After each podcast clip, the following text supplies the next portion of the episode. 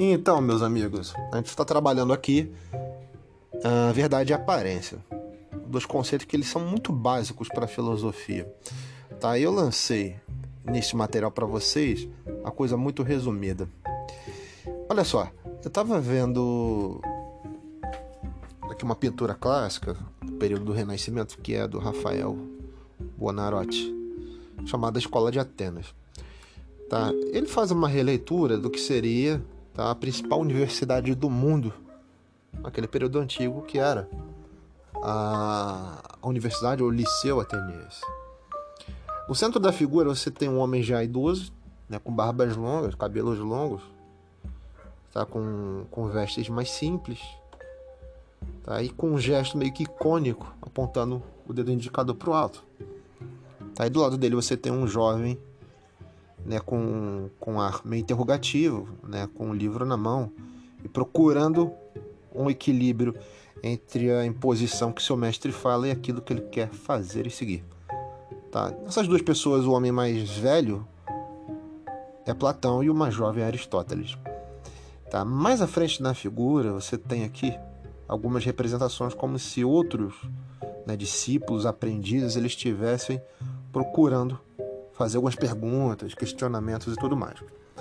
Tá? Já na frente dessa representação você tem um homem naquela posição a lá Heráclito de Éfeso, né, esperando o devir chegar, né, ou então tentando compreender o devir dessa existência humana. E no lado mais à direita você tem aqui as figuras como se fossem nobres da época, né, parecido com Lorenzo de Médici, tá? e outras figuras dessa dinastia na Península Itálica que tinham comando político naquele momento. O que é interessante é que a, a figura ela é dividida em pelo menos dois lados distintos, como se fosse uma dualidade. Alguns você vê preocupados de fato com o aprendizado e outros, de certa forma, só conversando, cochichando entre si, né, preocupado com situações que são próprias, suas ou situações que levam ao seu interesse próprio, não da coletividade, tá? Isso faz algum sentido com o nosso mundo hoje? Total. Se a gente for entrar em qualquer meio, seja ele numa faculdade ou no meio empresarial, você vai ter pessoas que vão estar preocupadas com o trabalho, outras que não vão estar nem aí. Né? Você vai ter pessoas que estão preocupadas com o estudo e outras que estão preocupadas se se a próxima série da Netflix vai entrar hoje e se a conta dela tá paga para poder assistir quando chegar em casa. Tá? Não que seja ruim a Netflix, não, pelo contrário. Mas ele mostra aqui que o ânimo humano, de fato, ele não consegue convergir para um bem próprio. Tá? A figura, a representação do, do Bonarotti, ele deixa isso muito claro. Tá? E o que eu acho também muito interessante, se vocês tiverem assim alguma alguma crença a nível relacional com figuras passadas e presentes, a representação do, do, do, do Platão é a figura do Leonardo da Vinci. Tá? É como se Platão tivesse reencarnado Leonardo da Vinci. As semelhanças são intensas. Tá? E o gesto dele apontando para o alto, ele mostra o que? O abstrato. A ideia do abstrato é o que? É de que aquilo que está inalcançável, inatingível para o homem é mais importante do que aquilo que é a matéria. Por que aquilo que é a matéria é secundário para ele? Porque aquilo que é a matéria está sendo transformado. Se eu tenho uma fábrica que produz tijolos, ela vai vender tijolos. Se ela não vender, aquele material vai se desgastar. Eu vou perder ele. E mesmo assim, se eu não perder, eu conseguir vender e vender e vender cada vez mais a ponto de obter dinheiro suficiente para controlar o comércio local, o comércio regional, nacional e monopolizar todos os negócios, eu vou estar tá produzindo algo simplesmente para o meu benefício e para os que são do meu grupo, aqueles que são da minha network. Eu não estou produzindo algo que seja para a coletividade. Então ele mostra essa ideia de que o abstrato ele tem que ser seguido, ou o belo. A arte é isso, a contemplação. Tá? Quando a gente trata o abstrato, tem que ficar claro algumas questões. Primeiro, pensamento judaico, cristão de certa forma, que vai convergir a esse pensamento medieval. É o que? Primeiro, você tem um organismo de vegetais, organismos minerais, os organismos complexos, animais, e você tem o homem, que ele é muito próximo desse terceiro grupo que eu falei, que são dos animais. Ele é próximo, mas dentro de uma tradição judaica não é a mesma coisa. Aquele que vai dar um peteleco, que vai romper com essa concepção, vai ser o Aristóteles. Que é justamente esse rapazinho que está do lado desse velhinho chamado Platão. Aristóteles ele vai criar essa noção de que o homem ele é o que é o zoom político, ele é o animal político ele precisa ser organizado em sociedade para que as diferenças elas possam ser solucionadas no âmbito da sociedade. Não tem como ser diferente disso. E o que ele está colocando aqui é o seguinte: é sua mão para frente, como se estivesse dizendo, mestre, falando para o Platão, mestre, tudo que você falou até hoje é de suma importância, mas os tempos são outros, os momentos são outros. Não adianta você dialogar com esse pessoal que eles não querem saber sobre o demiurgo. Lembrando que o demiurgo é uma figura mitológica que é o que criava a ordem ao caos, tá? dentro de uma concepção até mais antiga. Então ele fala: vamos devagar. A mão do Aristóteles é como se estivesse mostrando isso aqui. Vamos devagar para que a gente não se desorganize.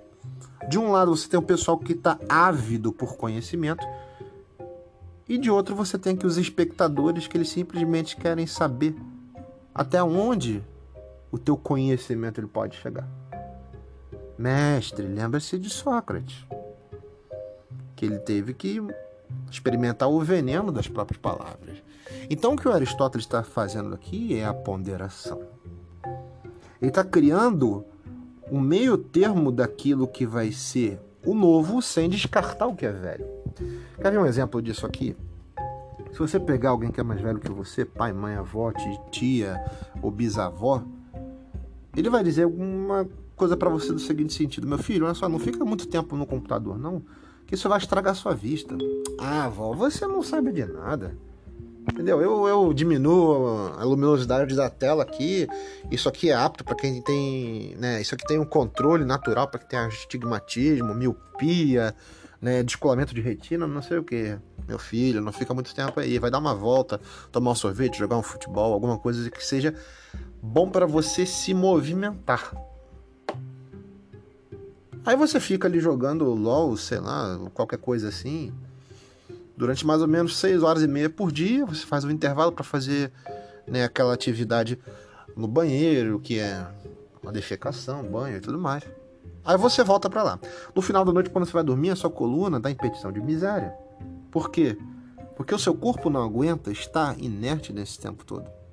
Da mesma forma, é toda a filosofia platônica ela está, se tornou inerte mediante a necessidade de movimento. E o que o Aristóteles coloca é a matéria, ela possui movimento. Ela não tem uma dinâmica olhando para o abstrato. Ela tem uma dinâmica própria. Vamos lá. Aí eu lanço luz aqui, né, para a figura do famoso pintor espanhol Goya. O Goya ele tem alguns quadros que, que pelo menos assim é um divisor de águas na, na carreira dele. Né? Ele foi um, um a, a, princípio um pintor, um, um retratista do cotidiano na Espanha, das populações mais básicas, mas ele também retratava muito do que seria tá, o inconsciente dele. Né? Isso aí no final da sua vida. E o que é interessante, no um dos quadros mais famosos dele é, é a Marra, né, do espanhol Marra, né, mágia, para nós seria algo parecido com moça, né? Donzela nua. Esse quadro, gente, ele é, é de, de estupenda criação do, do Goya, por quê? Porque ele coloca, né, para aquele período, né, do final do século XVIII, uma mulher nua sobre uma cama. O detalhe é, não tem aquela construção barroca de uma idealidade quase sacralizada de uma mulher nua, bela. Não, naquela coisa do da Vênus renascida da espuma do mar, não. A construção dele é o quê? Que você tem uma marra, que ela é o quê? Ela é uma moça que ela tá feliz com a sua nudez, com a sua sensualidade. Mas o período que ele viveu realmente era tão difícil a nível de disputas, de pensamento, de construção ideológica, de perseguições, principalmente do Santo Ofício, que ele vai reconstruir o quadro depois com a marra vestida. Né? Então você tem esses dois quadros que estão expostos até no museu até hoje. Tá? De um lado você tem ela vestida, de outro nua. Tá? Sendo que que ela está vestida, ela parece com muito mais pudor do que ela nua. O que, que é isso? É a noção de aparência e realidade. Quem é a marra verdadeira? Quem é a moça verdadeira? Aquela que está vestida ou que está nua? Quem é que mostra ela de verdade? É a sua nudez ou ela coberta de tecidos finos, de roupa fina e cara, da aristocracia? Então é esse tipo de pensamento que a gente tem que construir. E o que é interessante na, na obra do, do Goya é que ele coloca parte daquilo que seria as classes mais altas não com ar aristocrático e soberano, mas com ar muito mais humano.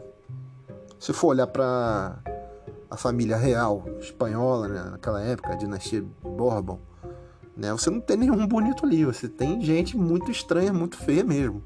Tá? Só que eles são sangue azul, então subentende que aquele pessoal ali tem que ser retratado bem. E o Goya é o que vai quebrar esse paradigma. Ele não vai retratar com aqueles fundos belos, aqueles ares angelicais, né, com tulipas holandesas, né, aquele, aqueles cabelinhos rococó, não tem essa característica. Então a obra dele é muito direta, só que sem ser simplista. Envolve sentimentos. Ele é o pintor, né, ele é o poeta nato que vai desnudar a alma humana através da pintura. E como é que ele faz isso? Mostrando o que é de verdade.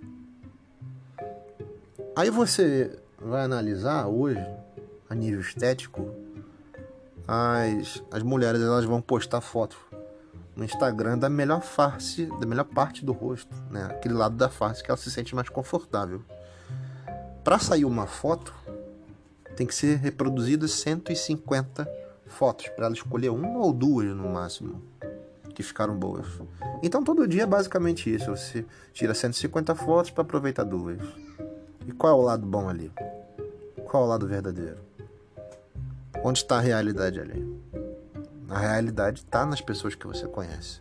A realidade está naquilo que não é o belo simplesmente por ser, mas aquilo que você vai construir como belo. Tá? Então tem uma quebra de paradigma entre Platão e Aristóteles, e a arte vai sentir isso. E a noção lógica vai ser construída mais para frente baseada nisso. Valeu e até a próxima.